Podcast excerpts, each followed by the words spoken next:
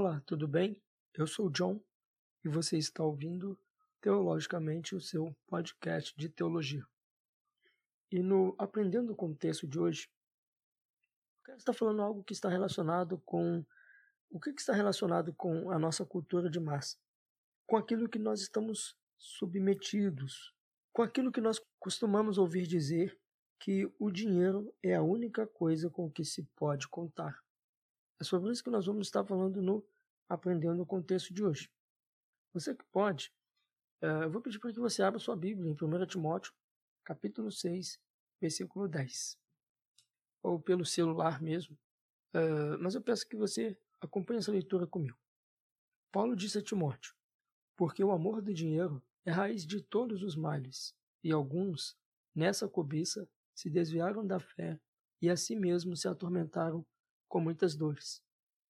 Essa carta de Paulo a Timóteo, nós sabemos que é uma carta pastoral. E é uma carta onde Paulo, onde o apóstolo Paulo está orientando o jovem Timóteo sobre como uh, agir no seu ministério. E uma dessas dicas que Paulo está dando a Timóteo é relacionado ao dinheiro. Uh, eu, só, eu já quero ressaltar aqui de antemão que eu não tenho nenhum problema com dinheiro.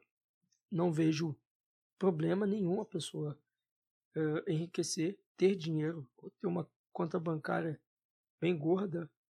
Uh, o, problema, o problema não é esse. E também não vejo que Paulo está proibindo, uh, eu não vejo o apóstolo proibindo Timóteo de ter dinheiro. O que eu, o que eu vejo o apóstolo Paulo falando para Timóteo em relação do amor ao dinheiro. O tema central aqui, para a gente estar meditando nesse podcast, Aprendendo com o Texto de hoje, que é 1 Timóteo capítulo 6, versículo 10, é consumidos pelo consumismo. Pensa-se que o dinheiro pode levar a prazeres ilimitados, sem preocupação com as consequências que esses prazeres terão para outros. Geralmente acredita-se que o dinheiro traz total autonomia, liberdade acima de todas as restrições. É, uma sociedade hedonista, ela tem no prazer um de seus deuses, né? é a fuga da dor e a busca do prazer. Então, um dos grandes, um dos grandes problemas dessa maneira de ver o mundo é que quando se chega ao ápice da glória pessoal, a boa vida que havia sido planejada se torna vazia e sem sentido. De um modo duro e claro, descobre-se que o dinheiro compra remédio, mas o dinheiro não pode trazer saúde. O dinheiro ele pode comprar festas, mas ele não pode comprar felicidade. O dinheiro ele pode até comprar diversões, mas não uma família feliz. Fica uma pergunta para você: o que se faz quando o dinheiro se acaba?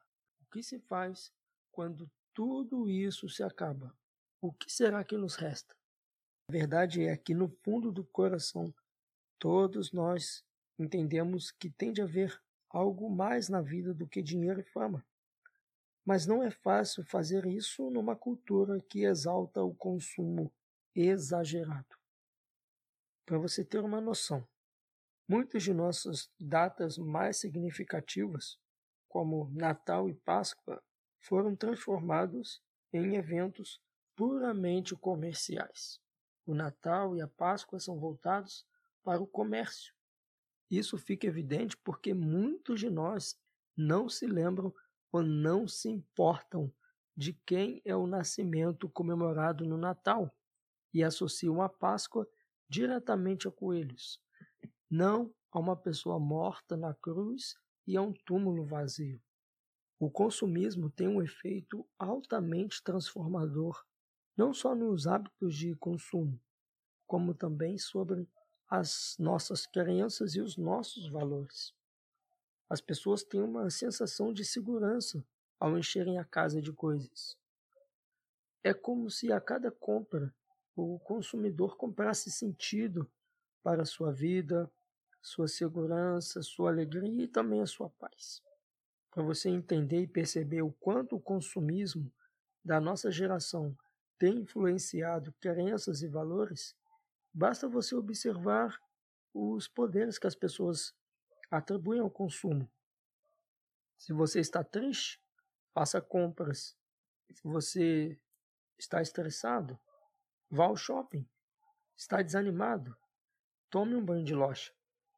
Foi reprovado no vestibular? Simplesmente compre sapatos. Isso nos faz pensar que aquele que consegue encher a casa de coisas, especialmente coisas boas, bonitas e caras, tem uma boa vida. Mas isso é um erro.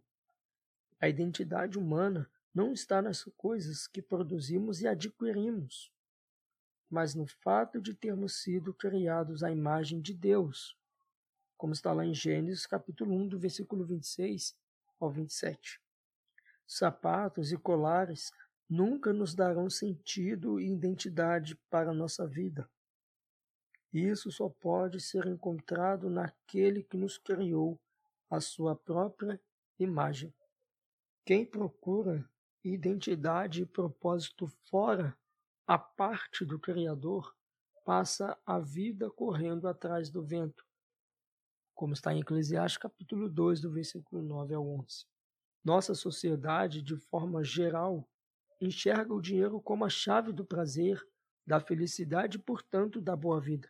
Por isso que muitos de nós passam a vida toda correndo atrás de dinheiro e quando não alcançam o resultado esperado, consideram que não tiveram uma boa vida. É preciso lembrar que o propósito último da vida não é a realização pessoal, mas a glória de Deus. No Catecismo Maior de Westminster, a pergunta de número 1 um diz: Qual é o fim supremo e principal do homem? Resposta: O fim supremo e principal do homem é glorificar a Deus e gozá-lo para sempre. Romanos capítulo 11, versículo 36.